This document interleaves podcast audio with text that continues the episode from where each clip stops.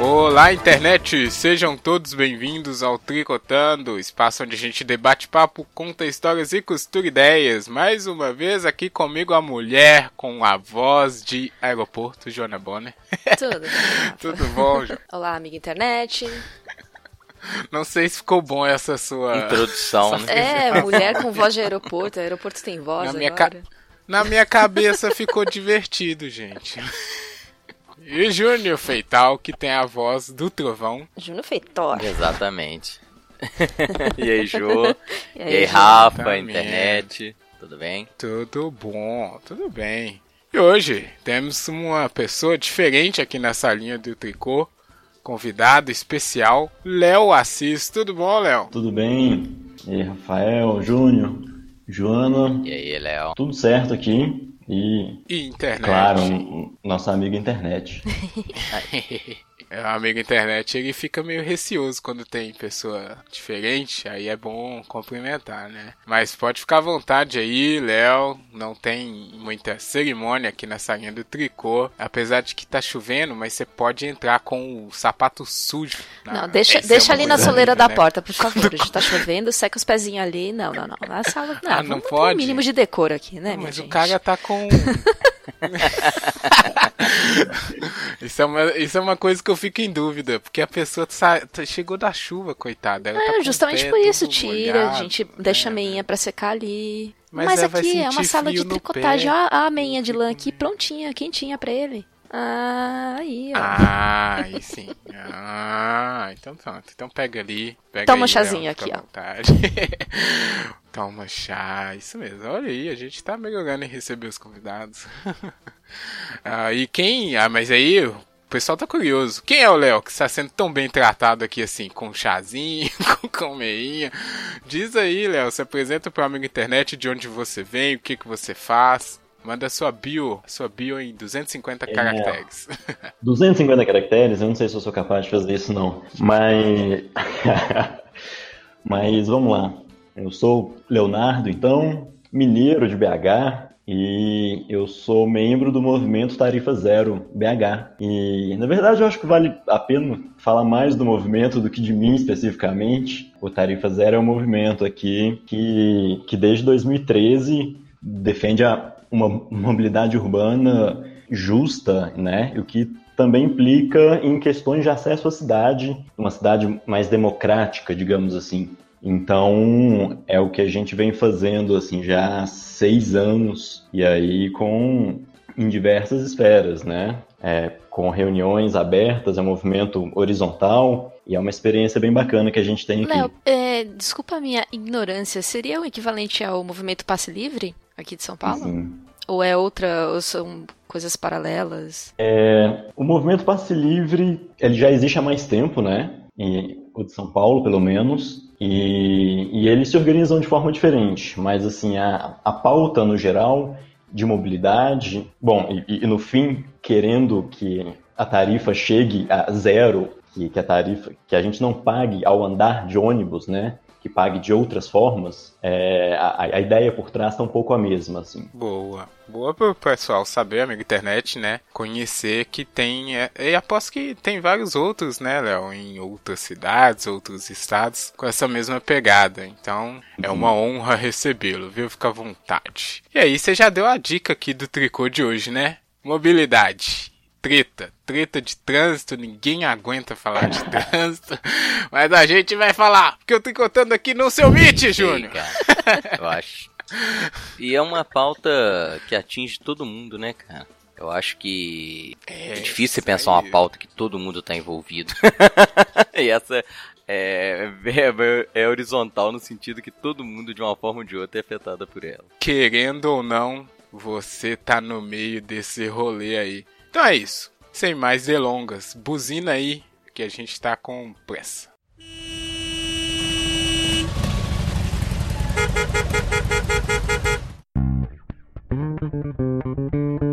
Tri. Tri. Tri. Co.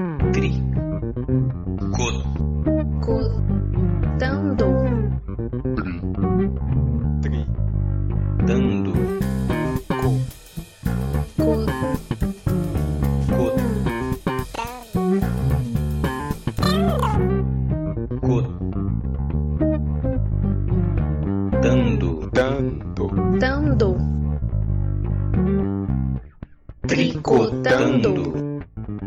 Adiantamos, né? Vamos falar sobre mobilidade, mas como mobilidade e trânsito é uma coisa gigantesca que com certeza a gente não vai dar conta aqui né, na, na nossa horinha, a gente vai tentar fazer um recorte mais é, na parte das fronteiras invisíveis que a mobilidade é, acabou por causar nas cidades e nos grandes centros urbanos. E aí, quando a gente fala essas fronteiras invisíveis, é tentar entender justamente que tem lugares que, a princípio, é para todo mundo, mas não é. Você pode ir lá ou não, ou as pessoas querem que você não vá lá. É muitas dessas tretas. Mas antes, vamos primeiro nos relacionar aqui, né? Saber no, no dia a dia qual é que é a nossa relação aí com o trânsito, como é que a gente anda para ir para cá. Eu já vou falar que eu não tenho culpa, eu não dirijo.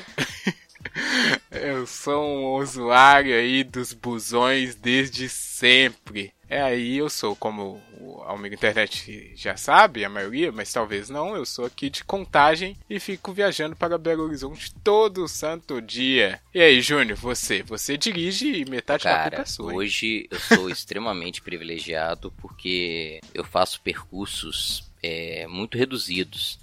Né? Eu volto para casa, trabalho de manhã numa escola, a um quilômetro da minha casa, e à tarde trabalho em outra escola a dois quilômetros, três quilômetros no máximo da minha casa. Então eu me desloco muito pouco por dia, o que me traz muito conforto e é, muita tranquilidade. Então eu praticamente circulo no trânsito de bairro. Eu praticamente sou refém do automóvel, reconheço, né? Tento fazer esse percurso o máximo que eu posso a pé, mas principalmente nessa época agora que vai começar a chover e tal, eu acabo indo todo dia de carro, mas realmente é, circulo pouco, então minha mobilidade, assim, meu, meu, meu meus percursos são muito simples e muito tranquilos, felizmente. Que Sim, Vida inveja. boa, então, né? É isso que você tá dizendo. É, vida boa. Antes da, da, da- da- de você, Jô, porque como Sim, você está sim. em outra localização, vamos manter por aqui. E aí, Léo, como é que você circula aí na cidade? É, eu ando bastante de ônibus, é, mas assim como o Júnior, eu tenho esse privilégio de me deslocar pouco, assim. Privilégio, assim, é sempre bom ir para outros lados da cidade, mas como de Uhum. necessidade propriamente dita, eu trabalho mais ou menos um quilômetro, um quilômetro e pouquinho de casa e vou e volto a pé. Opa. Então, é, eu pego o ônibus para ir para a universidade, mas no geral eu tento andar a pé, eu moro perto do centro. Esse sim é um grande privilégio. Então eu tô, eu tô mais ou menos perto de tudo. E agora sim, Joana, que está na cidade influencer das outras no Brasil. Sampa, eu, eu chamo de Sampa, mas ninguém, Ninguém chama, chama, né? é igual o- Como é que é? Chama de Ah, sampa, a gente já sabe que não é exato. daqui. então, aqui eu uso basicamente ônibus. Também, quando eu tô perto na região do, de onde eu trabalho, eu tento ao máximo é, fazer todos os percursos a pé, porque o ônibus aqui em São Paulo é complicado, porque é tudo muito lotado o tempo todo. Não importa o, o horário, é tudo muito caótico. Trânsito, o- os ônibus lotados. Eu pego muito pouco metrô, mas também é, tá, tá sempre abarrotado de gente, especialmente, óbvio, em horário de pico. Antes eu, eu até final de 2016, eu tava de carro. Eu vendi meu carro porque eu não aguentava mais o trânsito, não tava mais compensando e ir pro trabalho de, de carro entre estacionamento, gasolina e tempo perdido, pelo menos no ônibus eu vou lendo. Então, olha aí. é, e- Hum, Mas assim, e ônibus tem a facilidade dos corredores, né? Faixas exclusivas e tal. Paulo tem. Sim, São Paulo tem. É, é isso que eu ia falar. Aí tem. Por isso que eu um falei mais cidade difícil. influencer, tá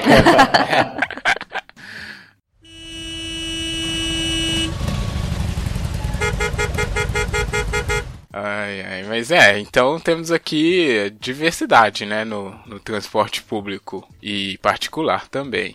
Mas aí, antes da gente avançar nessa questão de como as pessoas andam na cidade, queria saber do Júnior, que é com certeza o melhor professor de história desse podcast. Júnior, é sobre cidades e centros urbanos, o que você pode falar assim pra gente, mas não com... talvez o Léo também saiba, né? Porque o Léo é especialista, esqueci de falar aqui, gente, mas só fogueira, Léo. Todo convidado é especialista, Léo, é isso. Nossa, mas bem. assim, porque não é, eu tenho a impressão que essas organizações foram acontecendo assim ao longo do tempo, muito de qualquer jeito, sabe? Colocando em termos bem leigos assim.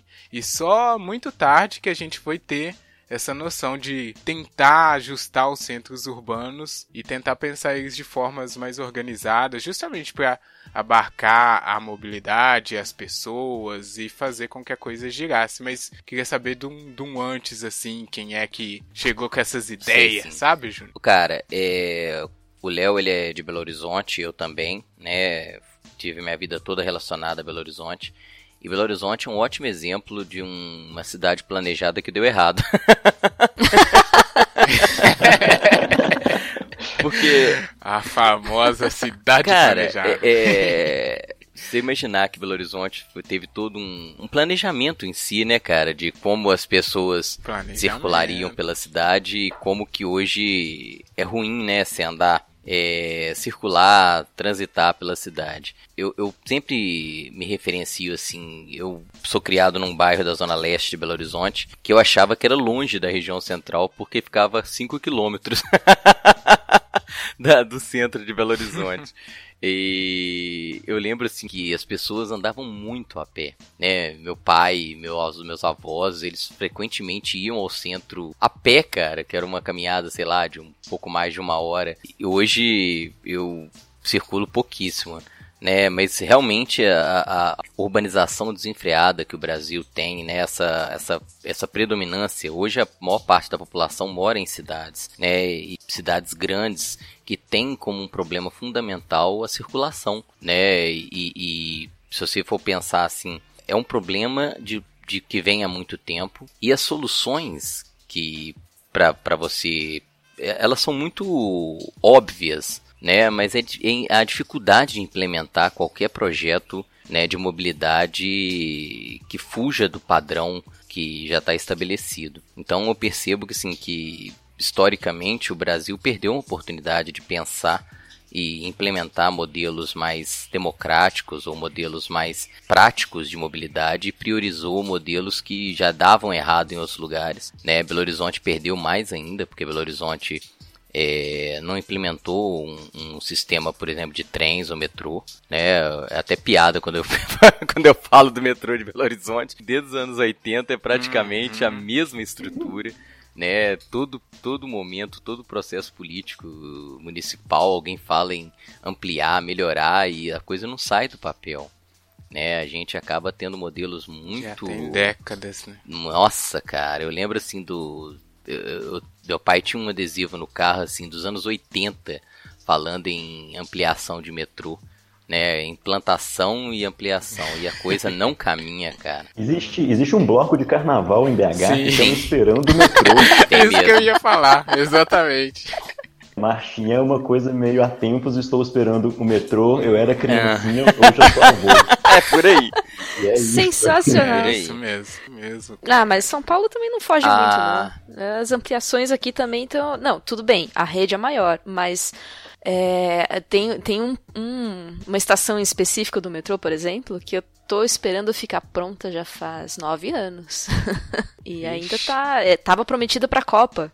Na verdade, estava prometido pra antes da Copa. Aí prometeram pra Copa. Aí. Passou, é, né? É, não, Acho que Copa passou. passou, não- ela- é, passou. Mas depois que. Depois um que passar a Copa, né? melhora, né? Então. Opa, quem foi? Petkovic, É né? Petkovic, ele mesmo. Falou isso. uhum. Saudoso. é, mas é isso aí que o Júnior falou é legal porque eu também tenho essa impressão que o pessoal sempre vai tentando fazer um negócio tipo na urgência, né? Um, tentando colocar tapar o sol com a peneira, clássico, e não pega pra fazer o negócio direito, né, Léo? Acho que você pode falar um pouco sobre isso, porque Sim. sempre tem, ah, vamos, vamos, agora vai ter isso aqui e tal, mas não é a real parada, né? Não é isso que vai fazer com que as coisas realmente melhorem daqui a algum tempo, né? Por outro lado, assim como o Júnior colocou, a gente tem esse problema de que escolhas que foram feitas lá atrás influenciam de forma muito forte, né, o que está feito atualmente. E é difícil romper com esse padrão.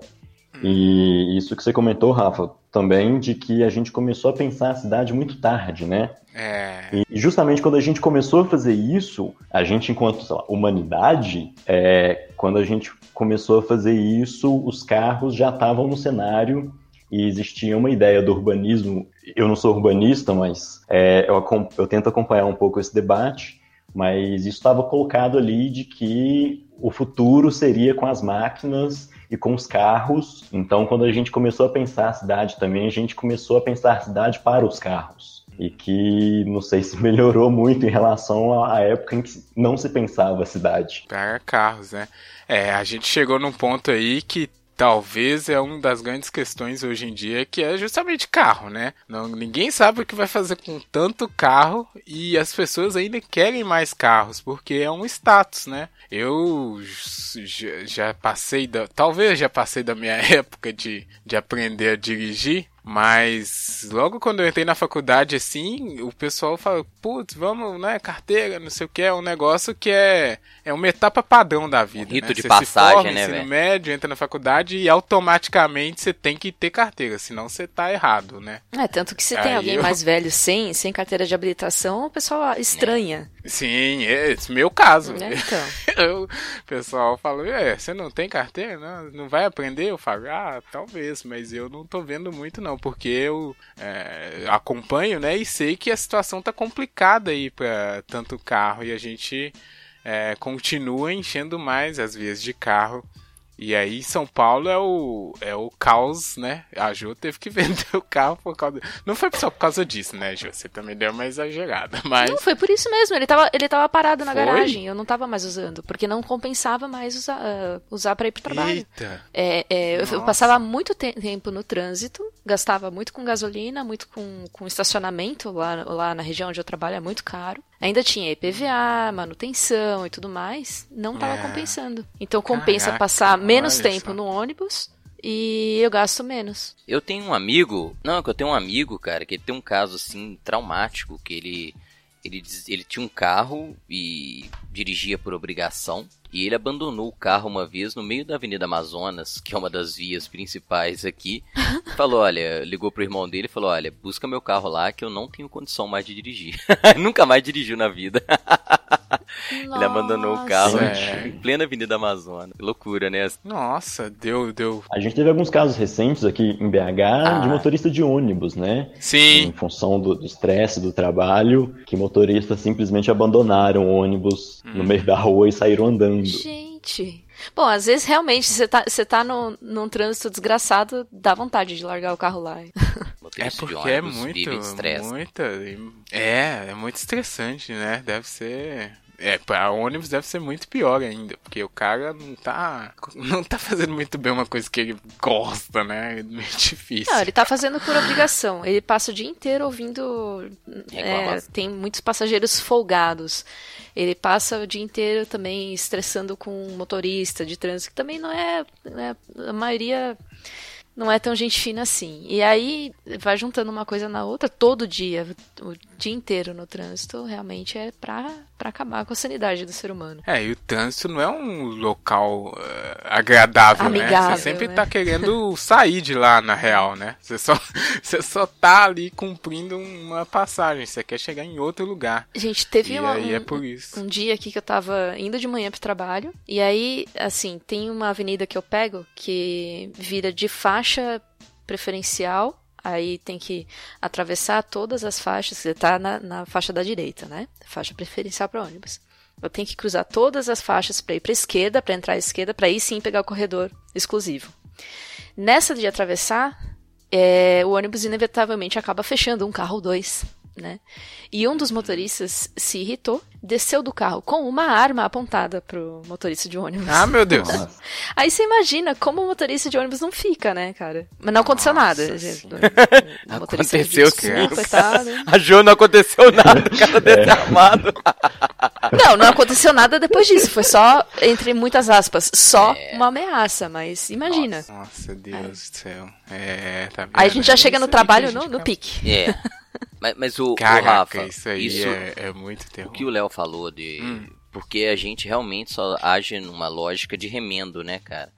De tentar amenizar ou de Uhum. alguma forma é, consertar o que já tá ruim. Planejamento sério e de longo prazo, ele, ele- mesmo que ele exista, a implementação dele é muito. São muitos interesses, muitos é, é, Ah, é, calos que você tem que pisar e ninguém compra essa briga pra valer. Né? Quando É verdade é que tem gente, Muita grana. gente ganhando muito Exato. dinheiro assim com o fato da gente estar parado no trânsito e do motorista tirar a arma pro outro motorista. Tem gente ganhando muito Os dinheiro em cima são dessa muitos, história, né? É, capitalizando forte. Não, né? é como vocês, como vocês falaram, a cidade foi planejada para carros. Ela não foi planejada para pessoas, né? Então fica difícil você agora querer uma mobilidade para pessoa que nem em São Paulo até teve um, um certo movimento de tentar vo- devolver a, a cidade para as pessoas. Só que mexeu, né, com muitas pessoas aí o pessoal não ficou muito feliz. Foi me devolver para as pessoas e mexeu com muitas É, pessoas. mexeu com- Mas você pegou, É. você chegou na, na linha principal, Jô. Parabéns. Ah. Foi, foi combinado. Você seguiu o roteiro.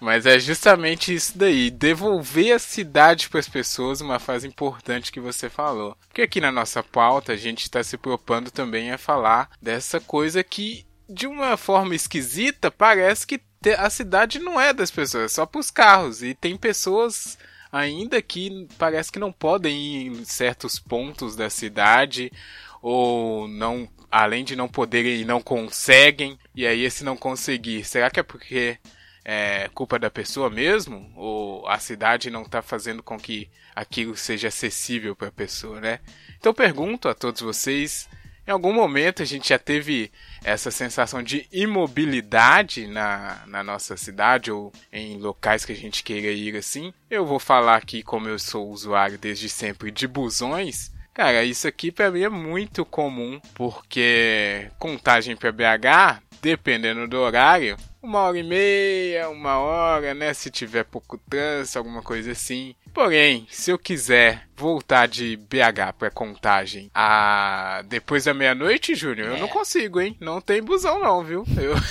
eu fico por lá. Tem que ficar vagando pela Ou cidade. seja, eu, eu já. é, tem que esperar até 5 horas da manhã. Então eu não, não tenho como me locomover depois da meia-noite da, da minha casa, no caso, né? Pra, o- grande centro urbano, assim. E esse é um exemplo corriqueiro, né? Porque para outras coisas, é, outros lugares, para acessar algum outro lugar, eu preciso de pegar dois ou três ônibus, ou sei lá, dois ônibus, mais um, um projeto, né? De metrô que tem aqui em BH.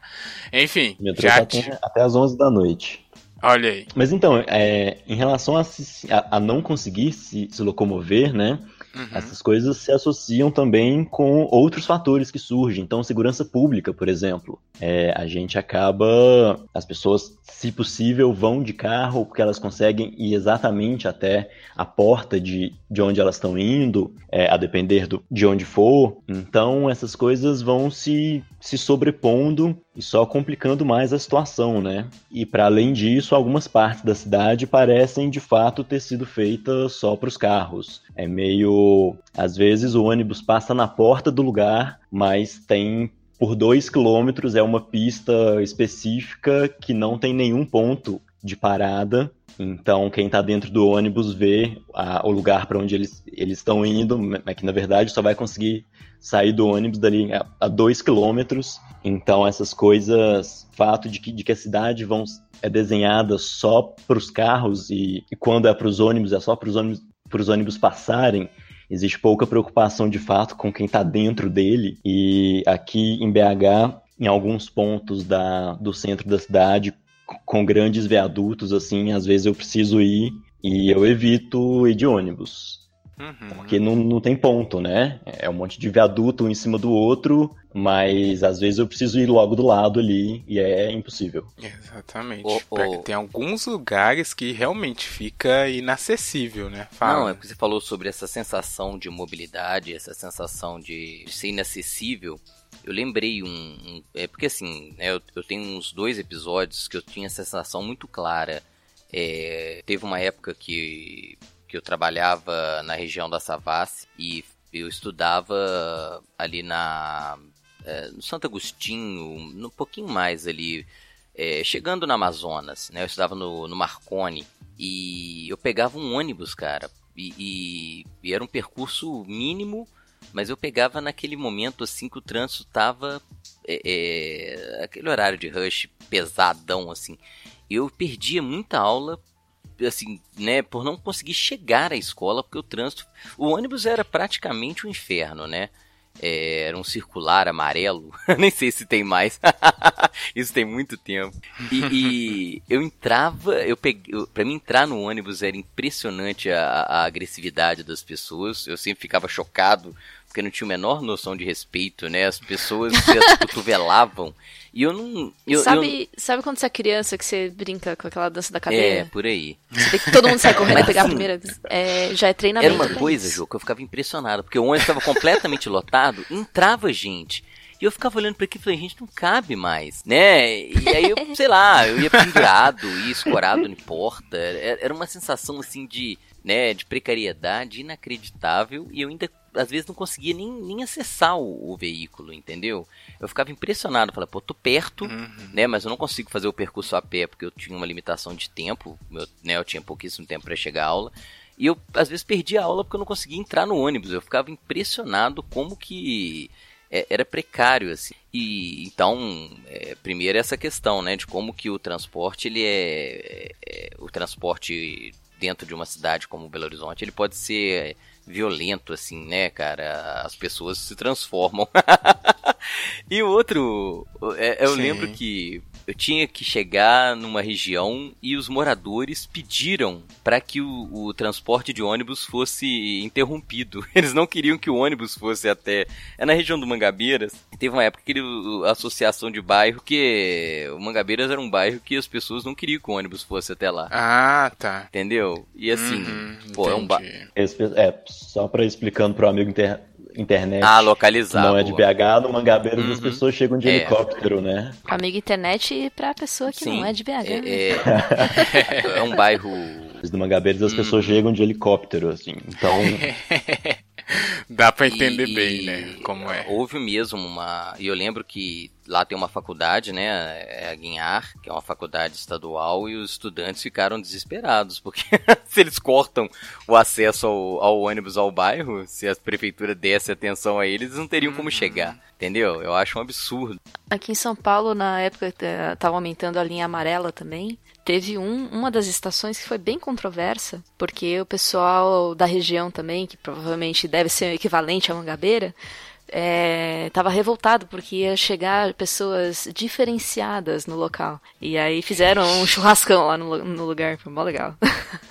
Olha o churrascão das pessoas diferenciadas. tá vendo? Isso é uma. Antes da gente avançar pra esse ponto, e você, Jô, já também ficou aí. É, Ilhada? presa?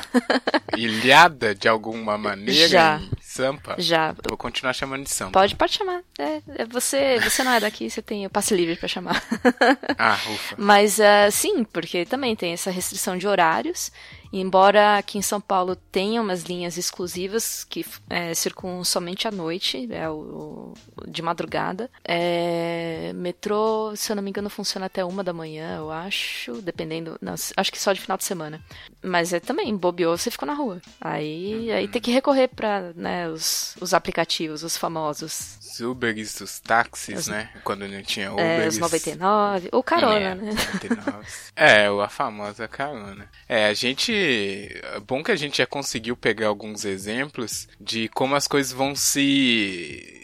uma coisa vai puxando a outra, igual o Léo bem disse, né? Ah, e é, só, só, só complementando também essa, essa questão da, da falta de mobilidade dentro de São Paulo, é, São Paulo é muito grande, então principalmente o pessoal que mora na periferia sofre muito para chegar no centro, né? Então, tanto que, é, em partes, foi esse o movimento que criou o, o Perifacon. Não sei se já ouviram falar do Perifacon. É, que é um. Pro pessoal que não tem acesso a, a Comic Con, né? Eles fizeram bem longe do centro o Perifacon e tantos outros movimentos para levar levar para fora do, do centro e do centro expandido acesso às coisas que todo mundo gosta de ter, mas que não consegue chegar porque é longe pra caramba, tem que pegar três conduções Nossa. e aí bilhete único não dá conta, enfim. Sim, ficam impedidos, Sim. né? É, e é justamente isso que, que dá para ligar, porque seja no meu caso, sei lá, eu quero sair à noite em algum momento eu tenho que não deixar de sair, né? No caso, é, abdicar do lazer à noite porque eu não vou ter como voltar. O Júnior citou o exemplo do cara que sofre porque ele poderia estar estudando, mas na verdade ele vai chegar atrasado por conta do trânsito, né? Que nesse caso era uhum. você mesmo, né, Júnior? É, o trânsito não, não ajudava, então ele atrapalhava na educação mesmo. Não, e para o contrário também acontecia comigo, é, com os meus colegas de, de classe também. É, por exemplo, a aula de ir até 11 horas da noite, ter que sair, sei lá, 10 e meia para conseguir pegar o ônibus a tempo. Isso. É, eu muito nisso é. daí. Ah, o Rafa, o Rafa Outra não... situação que é... Não... É que você não citou, mas teve uma época que eu, eu, levava. Você lembra que a gente encontrava, eu te dava uma carona pra aula todo dia? Eu ia chegar lá, né? Eu ia chegar lá, né, é. Júnior? Você não Foi espera, você é muito ansioso. É que eu lembrei, pô. Ia contar a nossa história, os anos, os anos que a gente passou junto. Melhor professor. Melhor professor. O Júnior, Léo e a amiga internet, em um momento em que eu trabalhava longe do meu colégio, e o Júnior de forma fortuita, era o meu professor, ele me dava carona pra aula, porque senão não chegaria a tempo. É justamente essa parada aí. E aí, por sorte, né, eu encontrei ele um dia e falei, ó, oh, vem comigo e tal. Ensinei umas coisas pra ele lá de música que ele não entendia. A Rafa sofreu. eu vi todos os metais Mas, possíveis. que isso, que isso, foi muito bom. Sobre essa questão de de não conseguir chegar na escola ou no trabalho, é impressionante, né? Como que essa coisa de, de mobilidade, se o ônibus passa ou não passa, é, isso molda onde é que as pessoas conseguem trabalhar ou não, né? Com certeza. O trabalho, eu ia puxar o trabalho agora. O tanto de Bom, não sei vocês, né? Mas só pra. Depois você continua, Léo. Tanto de entrevista que a primeira item lá é o cara, onde é que você mora? Quantas passagens? Já elimina o cara por conta Sim. disso, né? E na verdade você não quer um. Você quer. Bom, imagino eu que o empregado quer um trabalhador eficiente, né? Mas ele já elimina o cara só por conta da distância, o quanto tempo ele vai levar, e aí a pessoa, né, é, fica negada várias oportunidades para ela também. Mas pode, pode continuar. É, não, mas a discussão passava justamente por aí, né, de que uhum. É, no caso de trabalho formal, tem o, o, vale transporte, em que o patrão paga parte, né, do, do bilhete do ônibus, assim, e que isso importa, então, porque aí as pessoas começam a selecionar de acordo com onde as pessoas moram, né? E quantos ônibus elas têm que pagar, isso que você comentou. O que a princípio é até interessante, assim, que um supermercado, por exemplo, contrate pessoas que moram na região, mas do ponto de vista de quem está procurando emprego, é, é uma exclusão muito, muito forte. E se né? você pensar na lógica aqui de Belo Horizonte, cara, que as cidades em torno relativamente oferecem poucos empregos, você acaba sendo direcionado para Belo Horizonte, né? Se o cara mora numa cidade, sei lá, falando aqui da nossa região, o cara mora lá em Ibirité, ele vai ter muita dificuldade para chegar no trabalho e acaba sendo excluído, né? Como que o fato dele morar e não ter um acesso facilitado acaba prejudicando até a colocação dele Acho que isso acaba acontecendo em, em, quase todas as Verdade. metrópoles, ô Júnior, porque aqui em São Paulo também. É, as mãos de obra todas estão na periferia e os empregos todos estão no centro. E então, para uhum. o acesso não é a coisa mais fácil desse mundo. É, aí o pessoal acaba sofrendo também na, na, seleção. Não, é porque eu lembrei muito de Brasília, né? Minha irmã morou lá um tempo e eu percebia claramente ah, como Brasília era muito excludente também nessa questão. É, a, a região ali do plano piloto era E a cidade satélite. Sim, aí ali, a né, dificuldade, também. eu lembro de. Eu tava lá como turista, então você tem uma visão muito é, positiva dos lugares, né? Quando você tá visitando uma cidade, você só vai nos lugares legais. Então a minha primeira referência de Brasília era ótima. Aí quando você volta lá e pensa assim, pô, e o cara que não que mora aqui, como é que ele faz pra circular? É ruim pra caramba também. E olha que Brasília é uma cidade planejada bem depois de Belo Horizonte e ainda repete os mesmos problemas. É a lógica que a gente está dizendo, uma lógica excludente do transporte e da mobilidade urbana, né? Uhum, que a gente citou no início, é. E aí a gente pode chegar aqui, na verdade já chegamos, num ponto que é. Tem alguém, o Léo falou lá no início, e a gente já passou em aqui algum momento. Tem alguns grupos, algumas pessoas que têm interesse em que as coisas continuem assim. E aí que eu acho que é o mais complicado, porque, por exemplo, esse cara que é, trabalha, né, é de alguma cidade metropolitana e aí tem que se deslocar duas horas para chegar no trabalho e depois vai e volta. Ele, se a gente colocar de forma fria assim, nada mais é só um peão mesmo que tá exercendo esse vai e volta, né? E a cidade mesmo, tanto a cidade que ele mora, que ele não fica lá porque ele está trabalhando, quanto a que ele trabalha, ele não está pertencendo e sendo ativo na cidade de uma maneira que vai ser próspera para ele, né? Ele está só exercendo um papel ali que foi determinado. E isso eu acho que é o grande problema. Essa questão que o Júnior e a Jo citaram, de ah, não, não, não vem com esse ônibus pra cá, não, vai vir um pessoal que, né? A gente não sei se eles combinam muito bem com o lugar. E aí eu vou colocar um link no, na descrição do, do, do episódio que também estava aqui na pauta, não sei se todos viram, que é um Eu vi. documentário do Rio de Janeiro. Nossa senhora, que vontade de de 1936. bater com frango assado na cara daquela mulher. Cara, não, é- a mulher é um documentário falando sobre as praias, né? E a mulher tá meio reclamando assim: ah, tem um pessoal que tá vindo aqui, mas ela reclama de um jeito que, né, você precisa de um exemplo de preconceito claro, eu acho que você pode pegar a fala dela. Que ela fala com uma raiva, né? Essas pessoas horríveis estão invadindo a nossa praia. É uma coisa é, lamentável, assim, de se ver. E aí tem gente que tá ganhando com isso, né, Júnior? Esse é o grande problema. Tem gente que tá só meio que manejando toda essa situação e às, às vezes até lutando, aí o Léo pode até falar, lutando para que isso se mantenha, né? Para começar, a gente tem as empresas de ônibus, por exemplo, que, que não se interessam muito em melhorar o sistema, né? Então, quer- querem sempre abaixar os custos, o que é interessante se isso se refletisse em uma diminuição do preço do, do bilhete, da, da tarifa também, mas eles só querem diminuir os custos de qualquer jeito. E fazem porque eles sabem que tem uma, uma parcela da população que vai continuar usando os ônibus, né? Que depende do Vale Transporte e é o que eles chamam de é, demanda cativa. E, inclu e até esse termo, né, de demanda cativa, assim, uma demanda que está tá presa mesmo no sistema de ônibus. Então eles sabem que eles podem fazer absolutamente qualquer coisa e deixar os ônibus naquela, naquelas condições que o Júnior comentou, bastante desumanas. E para além disso, o ônibus de fato conecta né, as pessoas a lugares. É, e aí as pessoas lá de São Paulo que comentaram da gente diferenciada que ia chegar com a estação de metrô também, é, vai por aí. Algumas parcelas na sociedade que não querem que as pessoas cheguem em determinados lugares, né? O Rio também, que o Rafa comentou. O, o desenho das linhas de ônibus no Rio de Janeiro foi sempre uma questão bastante complexa, porque em- toda a cidade as linhas conectam algumas áreas às outras, obviamente, é a função delas, mas no Rio de Janeiro é assustador o fato de que as linhas são meio moldadas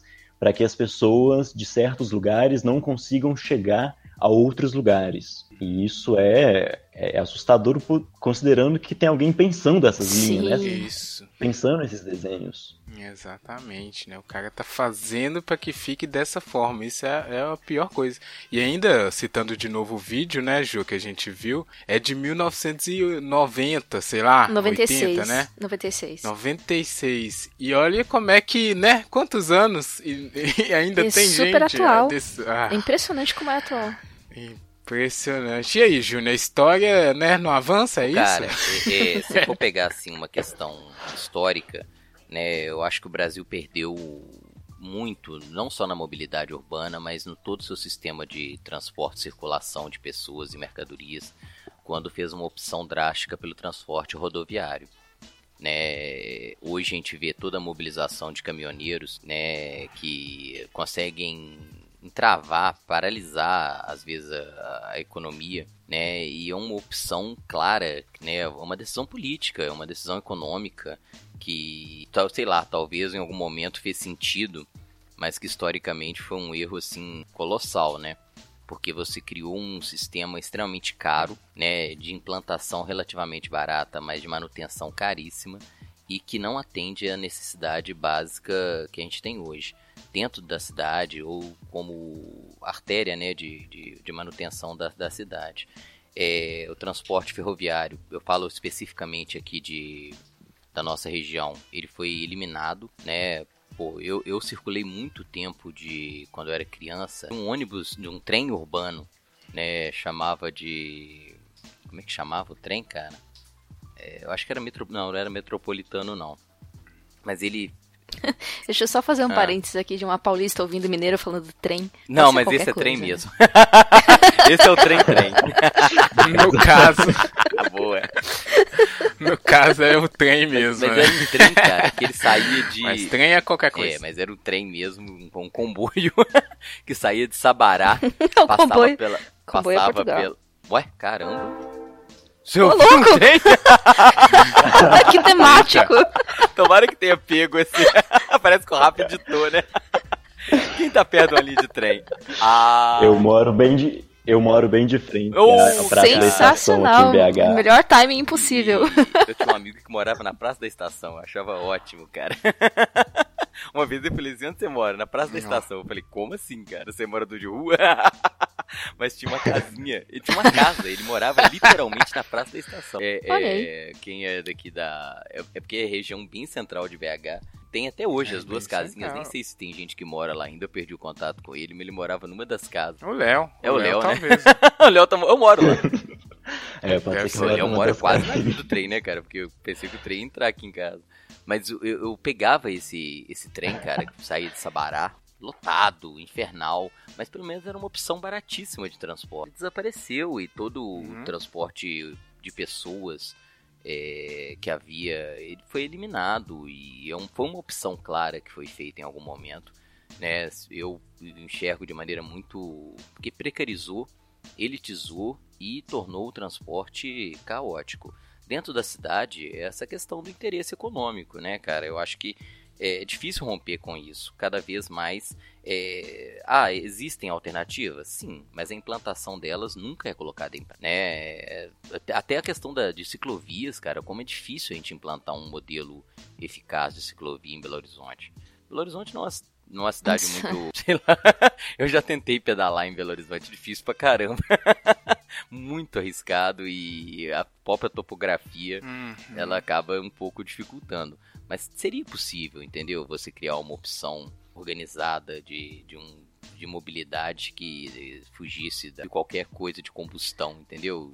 Ônibus, carro e moto né? Que acaba sendo uma das opções que a gente tem. É, possível é, mas é, é, quase impossível fazer isso sem incomodar muita gente que não tem poder de, de é, impedir de ser incomodada, né? Uhum. A questão da ciclovia aqui em São Paulo, por exemplo, até a gente começou a, a tentar implantar isso, aqui já está brecado. É, ela está paralisada desde 2016. É não, não, é, não é um projeto, né, Ju? Não é um projeto é. de Estado, é um projeto de governo que muda a, a, ao sabor da, da, da, questão, da questão política momentânea, né? Então, mas teoricamente a gente está no, no, no, plano diretor aqui da cidade de São Paulo, tá desde 2002 algo nessa, nesse sentido, né? Nessas novas opções, assim, de, de mobilidade. É, não foi uma coisa só feita em 2015, 2016. Então já é um negócio que é, o pessoal tá tentando, mas não é, vai pra frente. política, né?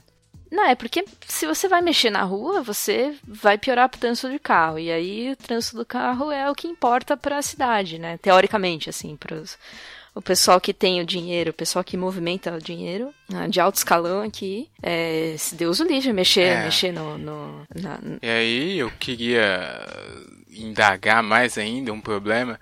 Claro, é, é a vontade política também é um negócio que tá construído aí, igual o Júnior falou, que é complicado, né, da gente mexer, mas eu acho que as pessoas mesmo, é difícil você ter essa noção assim, porque ah, esse bom exemplo aí das ciclovias e tal, é, o cara no, se, ele implica com as coisas sem nem tentar entender primeiro. Ah, meu carro não pode passar aqui mais por causa de bicicleta. Como assim, né? É, você vai tentar tirar o carro das pessoas, que é esse negócio simbólico de poder e status, e as pessoas ficam muito incomodadas. Ah, vou fechar a rua aqui pra, sei lá, uma rua de lazer, tá, galera? E aí é uma. Nossa, estresse. Todo mundo, ah, não, como é que eu vou passar? Não sei o quê. É. é realmente um pensamento que conseguiram colocar que não é, a cidade não é para fazer nada além de dirigir o carro, né? É complicado isso. É bem complicado, mas assim, depois o pessoal acaba até se acostumando. Então, aqui em São Paulo, por exemplo, que começaram a mexer nisso, e aí, claro que os, os, motoristas ficaram altamente irritados porque perderam espaço no trânsito, tem os que se incomodaram, mas tá, até eu entendo o que está acontecendo. Só que depois de um tempo o pessoal não só se acostumou, como começou a usar também. Então hoje você vê para cima e para baixo o pessoal aqui com os patinetes da vida, usando as, as ciclovias e tal. É, uhum. Óbvio que foi tudo, tudo muito meio. Assim, os projetos não são muito adequados, é, não teve muito debate público, né? Tinha que ter tido mais debate público. É, mas é porque se tiver mais debate, não sai. É isso. O, o a resistência é muito maior do que o pessoal que está a favor dessas intervenções. Pelo menos na minha visão, não, assim, não, não sei de é, vocês. Eu pesquisei aqui e ah, na, na época as pesquisas de opinião indicavam que a maioria da população apoiava a iniciativa. E eu acho que uhum. hoje em dia, com como o pessoal está usando, talvez o apoio seja inclusive maior. Só que tem que ser um negócio com um planejamento bem melhor, porque tinha umas ciclovias, por exemplo, que, sei lá, tinha poste no meio. É, aí fica difícil defender. É, né? eu passava por cima de calçada. Então era é, complicado, tinha que fazer um negócio melhor. Mas, assim, conforme a, a, vai quebrando a lógica de, de mobilidade que, que prioriza o transporte individual, motorizado. Isso. Né, aí você vai. É, é, essa é a principal cultura, né? Exatamente, porque as pessoas pensam assim porque elas não sabem pensar de outra forma, porque estão imersas nisso, entendeu? Sim, e as pessoas realmente estão presas no trânsito e, e, querem sair rápido, então se fecha mais uma rua, agora que só passa pedestre, por exemplo, é, elas ficam bravas com razão, Sim. né? E, é, mas aí o, o, poder público tem justamente essa responsabilidade de, de propor novas soluções porque o, contrário, que seria fazer viaduto para os carros passarem, se provou um grande erro, né? Sempre, assim, quanto mais viaduto faz, mais carro tem na é, cidade. Isso aí é o tapar o sol com a Ah, não, agora a gente vai fazer um negócio aqui que vai ser elevador de carro agora. É, não adianta. Você, é sempre umas loucuras. Quanto mais espaço Nossa. você abre, mais carro o pessoal vai enfiar na rua. Isso, isso tem... Mas, mas, mas o Rafa, ele, o, não, é que você citou uma coisa, Rafa, que é exatamente a, a, é romper com essa mentalidade do transporte individual que é tão é, presente entre a gente. Sim, ah, então deixa eu só complementar, deixa eu só complementar, que é a minha é nisso mesmo. Porque ao, me é, é, ao mesmo tempo que a pessoa tá de saco cheio, né, de ficar no trânsito, essa parte ela não consegue, sei lá, na hora de votar, não, vamos pensar em alguém que tem um projeto aqui para mobilidade. Não, o cara fica num pensamento meio de, ah, não, vão tirar meu carro, e aí o que que eu vou fazer? Entendeu? Ele tem um pensamento paradoxo, né? Ele quer sair do trânsito, mas não quer abrir mão do carro dele, não quer investir em outras, é, outras formas, né? Não quer dar oportunidade, não quer ir pegar um ônibus. Tem gente que tem pavor de pegar ônibus. Como eu assim, né, entendo. Né, Não, mas eu entendo também, mas é, é, é complicado, porque aí ah, o pessoal vem, ah não, mas na Holanda todo mundo anda de ônibus, aquelas coisas assim, nada a ver, entendeu? É, mas não dá pra aplicar que é muito a, a, a, realidade deles é bem diferente da nossa. Sim, exatamente. Mas aí o cara é, é, valoriza, né? Europa é, valoriza. Ah, é. Mas é porque antes disso, de ser construído dessa forma lá, teve um momento que as pessoas tiveram que abandonar o carro. É essa que é a parada, Sim. né? É, essa questão. As cidades, por exemplo, que optaram pela bicicleta na Europa, às vezes as pessoas falam, ah, mas lá na Europa, ok, que é um contexto completamente diferente, eles estavam diante de escolhas diferentes, mas antes disso acontecer, eles tiveram problemas de trânsito, né? Então, sei lá, Copenhague, a capital das bicicletas, é, junto com Amsterdã, são cidades que tiveram problema e que tiveram que parar e repensar completamente para onde é que a cidade estava indo. E aí reformularam e, chegaram à conclusão que, nesses casos específicos, a bicicleta podia salvar a cidade. Inclusive é meio caótico o trânsito de bicicletas, mas são, são escolhas, assim, de, de realmente sentar e, e repassar do zero o sistema de mobilidade, né? É, e, e, acontece isso, né? Eu acho que a gente precisa repensar porque tá chegando no nível que eu não sei onde é que vai dar. Daqui a pouco tá todo mundo parado e cheio de Mas, carro Rafa, na rua. Antes... Não, só, só pra pegar essa ah, questão... Fala. Ah, não, é, você é não terminou, né, Júnior? É, você tá falando sobre, né? Porque é uma questão de status, é até uma questão de, de reconhecimento social você ter o seu veículo, entendeu? E aí as pessoas querem ter um carro, elas querem se locomover de maneira teoricamente mais ágil. Então, vamos pegar um país assim que tinha um transporte majoritariamente de bicicletas, como os, as cidades chinesas, né? Você pegava aqueles vídeos dos anos 70, as ruas lotadas de bicicletas, todo mundo andando de bicicleta, mas ali não era uma questão de planejamento, era uma questão de o que a pessoa tinha. Né? Hoje você pega o mesmo lugar na China, uhum. tá lotado de carro, trânsito né, é, de veículos, de automóveis, de motos, caótico, aquele inferno. E, e eles passam mais ou menos o que a gente está passando, entendeu? Não houve uma reflexão ou um planejamento a longo prazo de como seria a circulação e a mobilidade das pessoas. Né? Eu acho que é, é a gente, o brasileiro que sai daqui para andar de metrô em Nova York, que sai para ir na Europa, fica deslumbrado com o sistema de transporte público, né? Todo mundo assim, eu tenho uma referência maior com Portugal, não, o metrô funciona bem pra caramba, é barato, é bom, ele leva você onde você quer ir né? Mas quando ele quer transpor isso para o Brasil, ele não quer abrir mão do carro dele. Então é uma lógica extremamente é, enraigada, né? Mesmo que a pessoa fala, não, eu defendo bicicleta, mas ele quer sair com o carro de manhã. Entende? Uhum. Eu penso é, algo nessas linhas todo dia de manhã quando eu vou atravessar as ruas a caminho do meu trabalho. Porque o bairro onde eu trabalho, ele é. Me fugiu a palavra. ele é de, de classe alta, né? E aí, quando eu vou Nossa. atravessar as ruas, só aqueles carros importados, assim, quase me atropelando, né?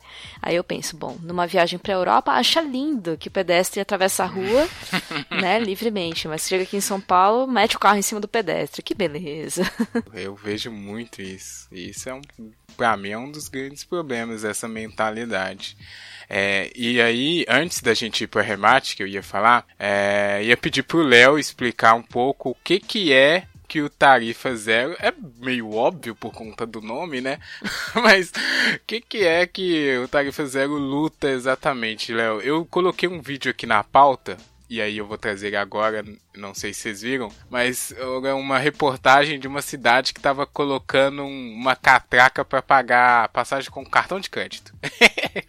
eu uhum. achei louco. Isso chegou aqui em São Paulo já. Pois é, é uma, é uma cidade. De, mas já tá rolando? Tem como já? Tá, é, eu ainda não usei porque eu não tenho aquele. nada de, de Near Field Communication, né? Que ele só tem o, o bilhete único mesmo. Mas uhum. é, eu fui passar na, na catraca esses dias, aí eu olhei o símbolozinho da Mastercard ali. Falei, olha só! Olha que coisa! Mas é, Eita. então tem aqueles, aqueles reloginhos, né? Que o pessoal só encosta assim, Sim, ou celular. Você só aproxima, né? É. Eu falei, que moderno, olha! É. Aí, Léo. Novas maneiras de pegar pra pagar a é. passagem. É. Mas fala aí. Pagando crédito ainda no fim do mês. É. Pois é, cara. Imagina que. Nossa, isso é muito louco. Mas falando sobre o Tarifa Zero, é, a gente tem essa grande proposta, né? Que é de, de tarifa zero propriamente. Então, a ideia é de possível pessoas... isso? Ah, meu Deus. Olha aí. As pessoas não devem pagar pelo ônibus no momento que elas entram no ônibus. É, se, se mais ônibus na rua melhora o trânsito para todo mundo, todo mundo que usa o sistema de transporte, o sistema viário no geral, deveria pagar de forma igual pelo ônibus. Ou ainda, aqueles que usam o sistema viário com um objeto gigantesco próprio, que é o carro, que é do tamanho de uma geladeira, maior do que uma geladeira, é, essas pessoas possivelmente poderiam pagar mais, né? Pela, por isso. Então, outros formatos de financiamento do sistema e que, que permitiria que de fato o ônibus retomasse esse lugar ou, ou ganhasse esse lugar que talvez ele nunca tenha sido no Brasil, de ser o ônibus em latim, que é para todos, né? Que é essa, essa promessa de, de democratizar a cidade é, propriamente dita e não de ser algo que as pessoas precisam, então, é, pagar cada vez que elas utilizam e passar por uma roleta a roleta no ônibus, é, a catraca, né? A gente é algo que a gente contra a qual a gente luta muito, assim, inclusive sempre que tem manifestação contra o aumento de transporte, o Tarifa Zero faz questão de levar uma catraca e colocar fogo. Boa. Porque isso, sem machucar ninguém longe das pessoas, ah, mas. E uma catraca que é nossa, a gente não arranca nenhuma catraca na hora, mas a, a questão é que a catraca separa, né? Como as pessoas precisam pagar ali na hora, existe uma ideia de cidadania que as pessoas é, adquirem se elas passam da catraca. E aquelas que não passam por qualquer motivo, porque são contra pagar passagem, ou muitas vezes porque não tem dinheiro, elas são colocadas numa categoria de vagabundo, que ficam ali na. que em BH a gente entra no ônibus pela porta da frente, passa pela catraca e sai por trás. Então as pessoas que ficam ali na frente são são categorizadas como vagabundos, né? Uhum. Então são todas essas questões de, de acesso à cidade e de, com, e de alterar a forma de financiamento do sistema de transporte e que também passa por uma retomada do, do transporte público pelo, pela sociedade, né? ou, ou pelo poder público. É, a gente vive uma grande máfia de empresas de ônibus em BH e que, para além de, de comprarem prefeitos e vereadores e fazerem a lei do jeito que eles querem, eles descumprem as leis. E é, ultimamente em BH a gente, tem, a gente tem visto muito isso, por exemplo, em relação aos trocadores. A gente tem, pela lei, é obrigatório ter os trocadores, cobradores, agentes de bordo é, nos ônibus mas os empresários chegaram à conclusão que eles iam tirar. E apesar de estar tá escrito na lei explicitamente que, que precisa ter, eles tiraram. A empresa de trânsito aplicou algumas poucas multas, que inclusive é bem barato, e Sim. os empresários não pagaram. E ficou por isso mesmo, porque isso. essas empresas são gigantescas também, né? Elas são elas têm mais poder do que a prefeitura no que se refere à questão de, de transporte e trânsito no geral. Então, existe essa, essa retomada do é, esse projeto, né, de colocar algum controle sobre o transporte público para que ele de fato sirva às pessoas.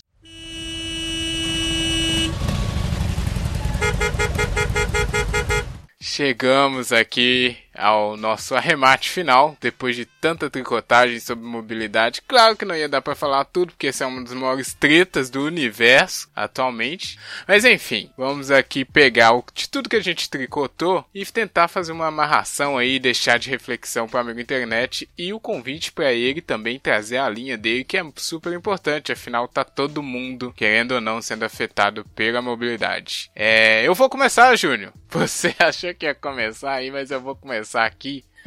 aproveitando que eu já tô no pique. No pique! Ah, eu só vou falar o seguinte. A gente tentou, eu tentei manter aqui a pauta, mas não, não deu porque realmente né, é um assunto muito diverso. Mas nessa, principalmente nessa questão de como pessoas ficam excluídas de lugares é, por conta de mecanismos que eh, são já culturais e construídos e interesses. E esse eu acho que é um grande problema, assim, porque quando a gente fala de cidade, né, centro urbano, onde as coisas estão acontecendo, a minha impressão é que você não pode excluir pessoas, né? Não pode excluir pessoas da realidade. É uma coisa que a gente está vendo acontecer muito em diversas outras áreas, né, em manifestações culturais, tem gente, ah não, você não vai participar. É, gente que, sei lá, quer cantar ou dançar em algum lugar, ah não, isso aqui não é para você. E eu acho que na mobilidade a gente pode fazer esse paralelo, que é o cara ir em algum lugar, ou melhor, querer ir em algum lugar e vir alguém e falar que não, isso aqui não é para você, vai para outro. Isso aí para mim é um grande problema. É, a gente tem que pensar em formas de todo mundo participar de forma plural da cidade e não cada um tendo que se matar para comprar um carro e aí quando todo mundo tiver carro não vai ter nem espaço para andar. É uma coisa bem óbvia, mas o pessoal esquece, né? Todo mundo sabe que um ônibus leva muito mais gente do que 30 carros na rua e atrapalha muito menos o trânsito, mas na hora de aplicar e botar para si mesmo fazer fica uma, uma hipocrisia, né? Esquisita, digamos assim. E aí acho que a gente pode pensar no, no povão mesmo. Você conhece com certeza uma pessoa que tem dificuldade de se locomover por conta disso, pessoas que estão afastadas, aí você chama a pessoa para fazer uma coisa e ela não pode ir porque não vai dar tempo, e pessoas que perderam o emprego por conta de distâncias. Essas coisas estão no dia a dia. Então, só para se é uma dica, né? A gente não esquecer desse tipo de coisa que está acontecendo para depois é, tomar medidas e apoiar medidas como a que o Léo faz parte para que diminuem isso. Se a gente quer uma cidade mais democrática para todo mundo. É isso, vai, Júnior. Rafa, concordo muito contigo nesse aspecto. É, eu acho que o nosso modelo de, de organização das cidades ele reforça essa preocupação que a gente tem com, com a mobilidade urbana. As cidades estão maiores, as cidades estão mais populosas, né? É uma situação dada, né? Que daí a gente acaba tendo que pensar como gerir, como organizar o espaço. E tá óbvio pra gente que o modelo atual ele é excludente, ele é ineficaz, ele é poluente e, e ele não, não cumpre o papel básico. É, é o que eu falei, olha, a gente sabe que a gente tem que ir numa, numa medida mais imediata, como você falou, é priorizar o transporte público, um transporte que seja eficaz e democrático, né, num, talvez num, num, próximo passo, né, valorizar sistemas de mobilidade não poluentes, sistemas que sejam eficazes e valorizem o ser humano e não o meio, o transporte. Mas eu acho que aí é uma discussão para o futuro, né? Eu, não, não que ela tem que ser, ela tem que estar tá descartada, mas eu pensando na questão imediata, eu acho que é esse, eu acho que é, é pensar um sistema eficaz de transporte público, né? Que seja barato, que ele tenha outras formas, como o Léo falou, de financiamento, de, de manutenção e que ele atenda todas as pessoas e democratize o acesso a todos os lugares. Né? É, um, é uma questão que afeta todo mundo. Né? O cara que tem muito dinheiro, ele também tem dificuldade de circular de automóvel. Né? Você vê o cara que começa a circular de helicóptero. Né? São, ele nem citou essa questão, né? São Paulo é uma cidade do mundo que mais tem trânsito de helicóptero, porque o cara que é super rico, ele já não anda de carro. Ele não consegue chegar também. Sim. É, então afeta todas as pessoas, mas claro que as camadas mais pobres que ficam acabam, né, obviamente mais excluídas e mais prejudicadas. Então acho que é um debate fundamental né? E iniciativas como o do Léo, eu acho que chamam a atenção exatamente para a necessidade urgente de mudar o nosso sistema de transporte e de mobilidade. Exatamente. Por favor, suas linhas finais, senhorita Joana. É, o Júnior falou a parte da. É, não só da mobilidade, mas também a parte da poluição, que é algo que até esqueci de mencionar ao longo do, do, do cast, do nosso debate-papo. mas eu trouxe aqui um parágrafozinho de um. É, uma coluna que o Nabil Bonduque que ele é arquiteto e urbanista aqui em São Paulo. Ele escreveu para a Folha de São Paulo. A coluna, o título da coluna que ele escreveu agora, dia 23, foi O Recado de Greta. Então ele pegou essa, é, como ele é urbanista, ele pegou essa parte ambiental e, e puxou a parte urbanista também. E aqui é claro, um recorte da cidade de São Paulo. Ele escreveu o seguinte: Ações para estimular a mobilidade ativa estão paralisadas desde 2016. Nenhuma nova ciclovia nem faixa exclusiva de ônibus foi implantada. O anunciado plano cicloviário se arrasta enquanto vereadores pressionam pela remoção de ciclovias existentes, muitas já apagadas pelo uso. E agora se pretende regulamentar os mototáxis, que, além de perigosos, estimulam o uso de um modal poluidor. Nenhuma medida de restrição ao automóvel foi tomada. Ou seja, a, a previsão que a gente tem é de piora em relação não só à mobilidade, porque a gente acha que vai melhorar com o mototáxi, só que é muito perigoso para a população, o, pessoal que já anda de moto aí, os entregadores e afins, já sofrem muito no trânsito e agora se vai usar isso para transporte, é, provavelmente deve ser desses de aplicativos também, né? É, vai piorar ainda mais e não só a mobilidade, mas Sim. principalmente a poluição que é outra questão que deve ser levada em conta. Com certeza. Não deu pra gente passar, né, muito. E, inclusive fica aí um beijo pra Greta, que é a garota Greta Thunberg, acho que é assim. 16 anos, ativista aí ambiental, que o mundo conheceu. Sensacional, né? sou fã. Pois é, também. Mal conheço, já considero pacas. Foi Senhor, né? é, não, o Bra- o Brasil passa vergonha, né, eternamente. Por favor, Léo, seu, seu arremate final aí, depois de todas essas linhas e todas essas possibilidades que a gente falou. E já aproveita também, por favor, É, e, ah. e diga mais sobre o Tarifa, a, a fim de convidar as pessoas. É, pode deixar. Então, eu acho que o meu remate final é tentando passar alguma mensagem positiva também, é que a gente se acostuma a ser maltratado né, no trânsito e no transporte público, mas que na verdade existem muitas possibilidades de ir e vir com muito mais qualidade, pagando menos e poluindo menos também. E isso, ir e vir para o trabalho e também para equipamentos de, de lazer, para parques, ou como a gente gosta de pontuar lá no Tarifa Zero com frequência, às vezes as pessoas só querem andar por aí de um lado É para o outro, Sim. que também é super válido. Pois é. E, e que para a gente conseguir isso só depende de escolhas políticas, né? Algumas nossas, outras dos nossos governantes, mas que tem gente pensando isso no mundo inteiro. E aí, tanto de movimentos sociais, quanto algumas cidades que já implantaram é, tarifa zero, por exemplo, ou que remodelaram o sistema de transporte para priorizar a bicicleta. Então, existem muitas outras formas de andar pela cidade e que a gente precisa ter essa consciência de que a forma como funciona atualmente foram escolhas colocadas antes e que tem gente se dando bem com isso tudo. E, ah, e falando sobre tarifa zero, é, para quem é aqui de BH, a gente se reúne a cada 15 dias e aí a gente discute absolutamente tudo de, de mobilidade urbana aqui de BH. E para quem quiser acompanhar a gente pelas redes, a gente está no Twitter, Instagram, Facebook, tudo Tarifa Zero BH. Vocês acham a gente lá. E a gente e, e podem mandar mensagem, a gente tá o tempo todo aberto para crítica, quer dialogar com o pessoal, porque e também descobrir, né, como é que as pessoas andam de ônibus em outras cidades, como é que elas se locomovem, quais são os principais problemas. E aí a gente vai construindo isso junto e, e, propondo novas soluções também. A gente tem, a gente tenta sempre propor novas coisas e tentar reformular de fato a forma como as pessoas andam de ônibus e de transporte público no geral, para que isso seja muito mais tranquilo, que, que dê para acessar os lugares é, que as pessoas precisam. Então fica aí o convite para acompanhar o nosso trabalho e para se somar a gente também. Excelente. Inclusive tem um site bonitão lá, o Tarifa, com os cálculos, né, que vocês fizeram também, para o pessoal entender, bem didático, muito bom.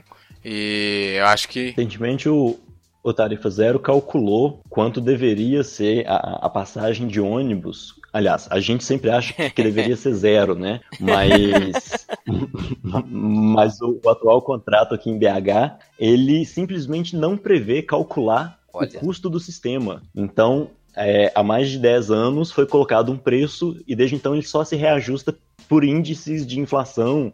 Enfim, ninguém para para pensar quanto de fato está custando o sistema de transporte para dividir isso é, por quantas pessoas estão usando, né? Então a gente fez esse trabalho recentemente, chegou no valor muito menor do que o que é cobrado atualmente e, e para além disso, a gente sempre lembra assim que, que os empresários estão roubando dinheiro das pessoas, né? Caga dura. Tem lá esse cálculo é bem bom que ele é bem didático assim, né? Dá para todo mundo pegar facilmente e se aproximar desse debate. Exatamente. E aí, Léo, vou já falar aqui que a gente vai te chamar de novo. Anota aí, Jô, porque esse não vai ser o último episódio sobre mobilidade, que essa treta é muito grande. E agora fica a linha do amigo internet, né? Manda aí pra gente como é que é. Faz ônibus, você pega ônibus todos os dias também.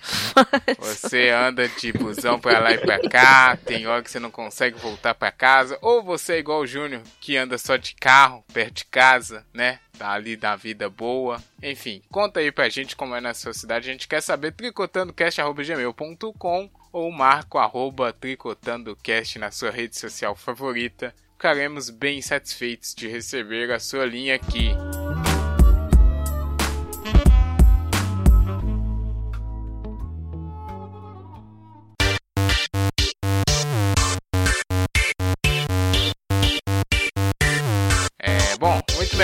Agora aqui é o bloco final. Chegamos ao bloco final. É, para dar uma descontraída, né? Às vezes a gente fica nervoso no episódio, ou não.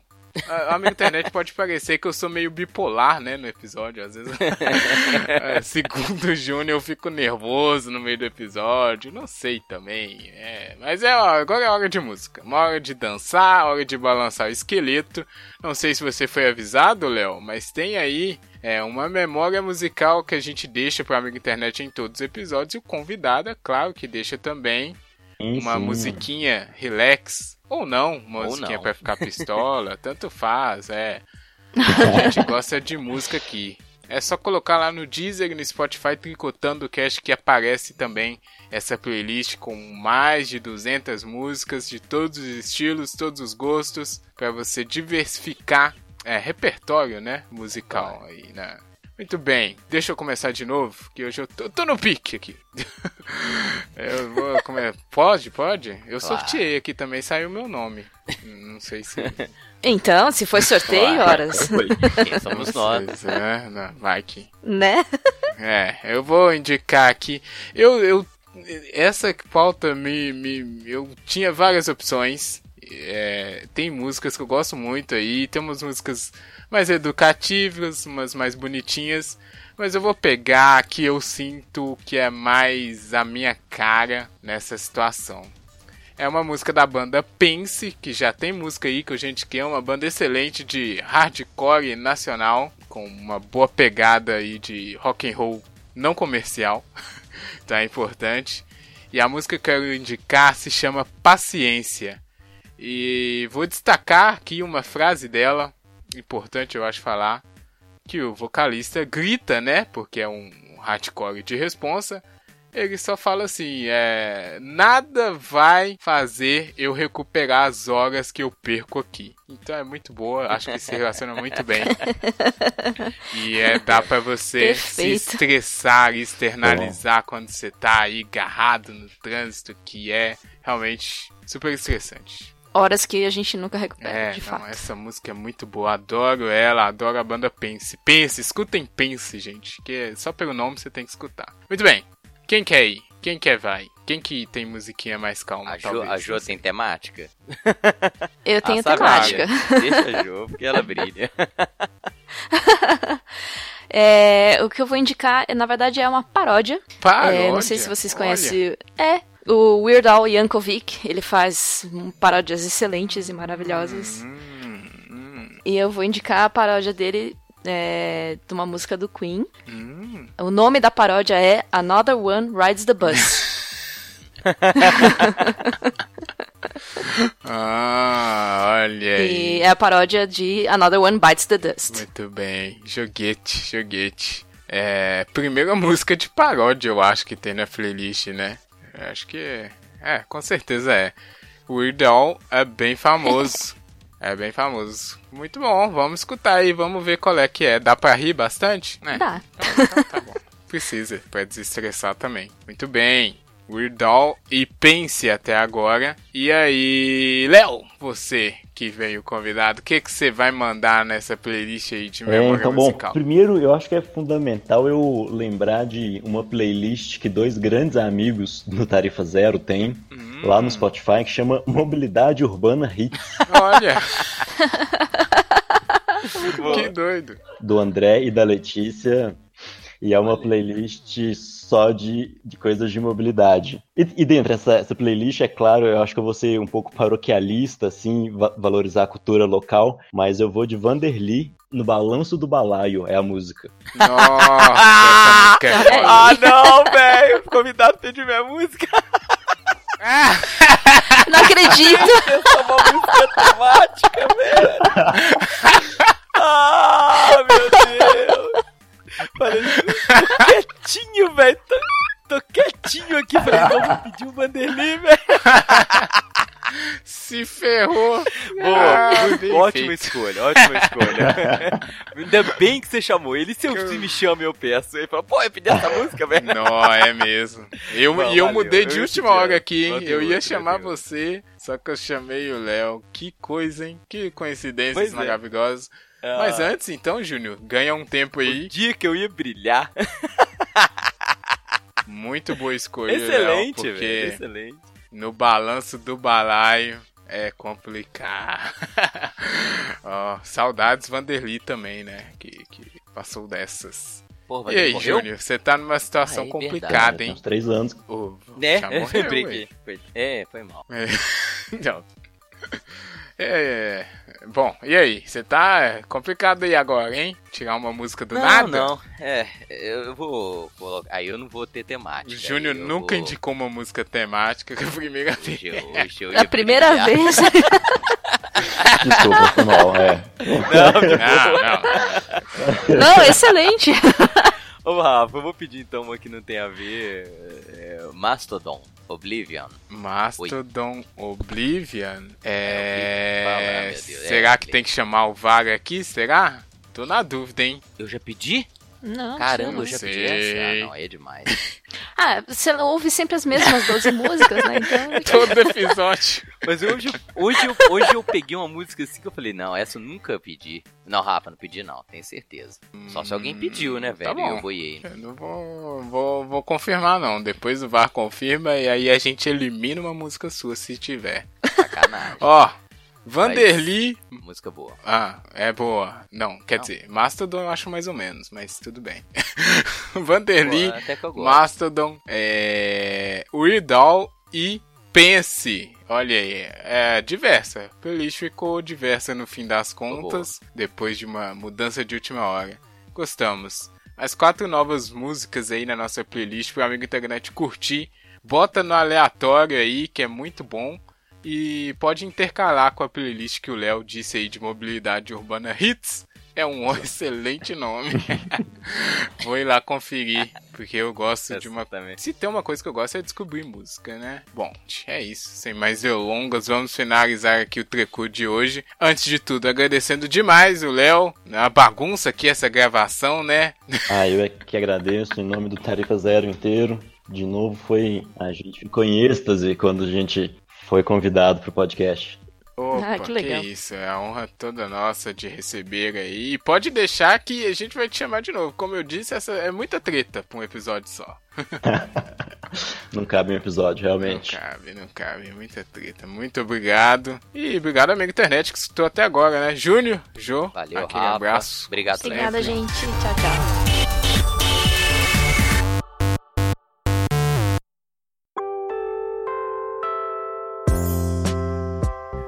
Chegamos aqui, Júnior e Jô e Ju. Em vários momentos eu chamo a Jo de Jo, depois eu chamo de Joana. Eu tenho vários codinomes, né, Jô? É, eu respondo por todos. Ah, muito bem. Pessoa acessível, né? Claro. Chegamos aqui no Tricotando os Comentários, o nosso bloquinho final aqui depois do episódio. Na verdade, a gente encerra o episódio, né? O amigo internet que ficar cansado pode parar antes, mas quem quiser tem mais aqui um pedacinho na nossa interação com É quem tipo o filme da Marvel, né? Que tem Isso. cenas depois dos créditos. Isso, Pós-crédito. cena pós-crédito, realmente. Boa, Jô. Inclusive porque temos dois Vingadores aqui, né? Isso o aí. Feitor e a Jo, que é a Vingadora da voz boa, que não ficou boa essa piada. Não ficou, ela não insista volta. nela. O, o feitório eu até entendo, mas o- não faz Trouxe ela de volta, não sei porquê. É. Bom, temos aqui comentários. Obrigado, amigo internet que escutou, né? Esse episódio, os outros.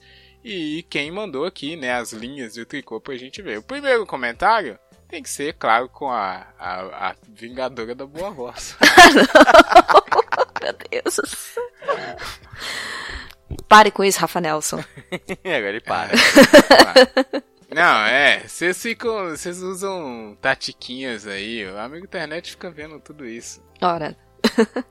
Bom, o... a gente recebeu um e-mail do ouvinte zero humano. Curioso. Achei peculiar. Estou curioso. Estou curiosa também. E-mail. Poderíamos considerar quase, quase como um anônimo, mas ele, ele assina o e-mail, então vamos a ele. É, tem um codinome. Tem pelo codinome, menos. vamos lá. Long time no see. Ou Olha, ah, começou em inglês. É. Falando com a Joana só, Ju. É, não entendi nada. Me, me excluiu. Obrigado. Zero, mano. Excelente discussão. Estive um tempo lá do outro lado do podverso e é bem diverso daqui. Onde ninguém nem achou estranho e não houve nenhum debate sobre esse ato de censura.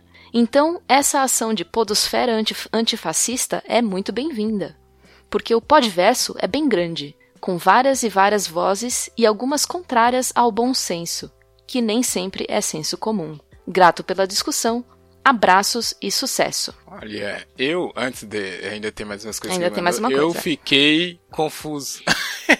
É. um e-mail enigmático aqui do nosso amigo Zero Humano, mas eu gostei. Primeiro porque ele não, ele não falou podosfera, ele falou podverso. Eu achei curioso isso, né? Um termo novo. E ele falou que já esteve do lado de lá, não sei aonde é esse lado, enfim, Eu gostei. imagino, cara, que é o lado que acha que, que o Crivella fez certo, né? Eu achei o comentário dele pertinente. É, foi o que eu Se entendi ele também. com pessoas que acham que aquilo é razoável ou e é realmente chocante pra gente, né? Ele diz aqui, onde ninguém nem achou estranho achou e não estranho, houve nenhum debate sobre esse ato de censura. É verdade, verdade. E essa, ele parabenizou a ação da podosfera antifascista, que é muito bem-vinda, realmente. Estamos felizes por fazer parte. Sim. E ele finaliza indicando uma música, fazendo uma indicação de música. Olha indicação do ouvinte, quanto tempo não tínhamos, hein? Pois Olha é. só. Potigara Bardo com Oasis. Oasis. Não conheço essa música, Nem conheço o Oasis, que é a banda. é, já tem na playlist, o Júnior indicou aí o Uhum. Wonderwall. Mas É eu acho que banda aqui o nome da música é Oasis. E o nome da banda é, É, Potiguara eu acho que é o porque... contrário. Ah, é? É. É. É. Não é o Oasis. Que Oasis não teria uma música chamada Potiguara Bardo, Rafa. Eu também achei agora. esquisito, mas eu não entendi. Ah, Agora que- desculpa, eu sou lerdo. Eu tô É nervoso aqui. mesmo. é. Ele tá nervoser. Eu tô nervoso. Amigo internet, não, não sei se percebeu, eu estou nervoso. Ah, tá. Agora então tá. É. Tá bom, então. Eu não conheço E eu o achei- Potiguara Bardo. Fiquei curioso. Eu também Nem não. eu. Vou, vamos ouvir. E ele finaliza assinando o e-mail: poliouvinte, triássico, bilateral, monossilábico, zero humano. Muito louco. Muito louco. Uh, Enigmático. Adorei. Vários enigmas Legal. aí. Tan, tan, tan. Cara, obrigado. Bom, se for um cara, né? obrigado, Zero Humano, pela indicação da música e por pagar um tempinho aí pra mandar a sua linha e elogiar, né? O nosso debate-papo foi muito bom mesmo, também gostei muito. É, inclusive porque o Fernando, né, contribuiu bastante naquela tricotagem que é deveras importante hoje em dia. Muito obrigado, gostei aqui. Bom, é, temos aqui, aí não f- temos, recebemos esse e-mail do nosso amigo Zero Humano e tivemos algumas interações aqui que eu acho que pode a gente pode começar a trazer esse bloco, né? Já que é o bloco de troca de linhas com o amigo internet. Eu peguei duas situações aqui que são as seguintes. A primeira, no a produção lá do, do a produção do Tricotando perguntou aonde as pessoas estavam conhecendo, né, o programinha nosso. E aí um, um rapaz lá, na verdade o arroba hilário underline Cássio, respondeu assim, com o melhor professor desse mundo, arroba jfeital, sem puxação de saco. Ah, eu achei que, né, ou, ou é um aluno que tá precisando de muito ponto, ou o Júnior tem um fandom Ô, aqui cara, no Twitter. ele não precisa não, porque o Cássio, o Cássio Antônio eh, foi um ex-aluno e um aluno muito bom. não precisava puxar saco não, ele, dava, Ah. ele era bom mesmo. Ele é bom, né, pô, um Hum. ótimo, ótimo estudante e foi meu aluno e ótima pessoa. Obrigado aí pelo, pelo elogio. Eu achei engraçado ele colocar sem puxação de saco. Deixou ele destacado isso. Obrigado aí por ter, né, é, interagido com o Twitter do Tricotando, arroba TricotandoCast. E a segunda aqui, é, as outras duas, na, na verdade, foram interações no Instagram, que eu não uso, mas a produção do Tricotando usa também, que é importante. Olha aí. Né? Tem que tem que estar aí várias frentes, gente. Tem, né? Tem que estar ligado. nessas novidades. E aí foram. O primeiro foi o arroba dan.bicalho, que pelo nosso episódio, juntamente com o queridíssimo Bergs, no Confábulas, ele colocou assim, escreveu assim: Muito bom descobrir outro podcast de Belo Horizonte. Então, parece que a gente chegou, nossas linhas chegou uma nova pessoa aí, amiga internet de Belo Horizonte, que esse episódio que acabou de acabar vai ser bom para ele, né? De certa mas... É bom para todo mundo, mas quem tá em BH tem uma proximidade a mais, né? E por último, nossa amiguinha aqui, isabela.setúbal, respondeu a mesma pergunta, né? De onde conheceu o Tricotando. Aí ela só colocou assim, respo respondendo, respondendo, conheci pelo trampo por meio do Rafael Heleno, que eu não sei quem é, mas ela colocou Rafael Heleno, que é um novo apelido que estão tentando colocar. É, ah, gostei, mas, gostei. Enfim. Rafael Heleno, Rafa Nelson, Rafael Heleno. Rafa Nelson Heleno.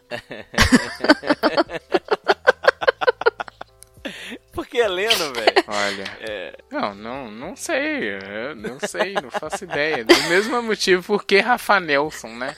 As pessoas ficam tentando criar coisas pra, né? É, é, Obrigado aqui, Isabela Setúbal, Dan Bicalho e arroba Hilário Cássio pelas participações. E claro, o Zé Humano, que mandou um e-mail que foi o melhor ouvinte neste episódio. Quem manda e-mail ganha, né? Porque o e-mail demora um tempinho a mais. É. Bom, é isso. Queria agradecer esse pessoal aí. E vocês dois que estão sorrindo em vez de agradecer as pessoas, né? Desculpa, deu, deu bobeira. O Heleno, é, o Heleno. Não. Foi o Heleno, me quebrou. Amigo internet aí, né? Querendo ouvir, né? Mas tudo bem, tudo bom. Tudo bem, tudo bem. Então, aproveitando, Ai, Obrigada a todo mundo que escreveu. Obrigado a todo mundo. Nossa, que agradecimento. Ah, tá bom. Vou falar Obrigada mesmo, porque olha, olha o quanto que eu tô rindo. o quanto que eu tô rindo pela, pela mensagem. Exageradamente. Eu acho que não precisava rir tanto. Obrigado aí, amigo internet, novamente. Aquele abraço. Manda aí linhas do tricô, o que, que você quer. O, o quadro do Júnior tá chegando, talvez? Só se o amigo internet falar que quer, hein? Senão nem vai ter isso. é verdade, é verdade. Peçam aí causos do Júnior. causos do Júnior. Ó o bullying também. Mas fica aí o convite. Mandar né, linhas pra gente. Valeu. Tchau, gente. Tchau.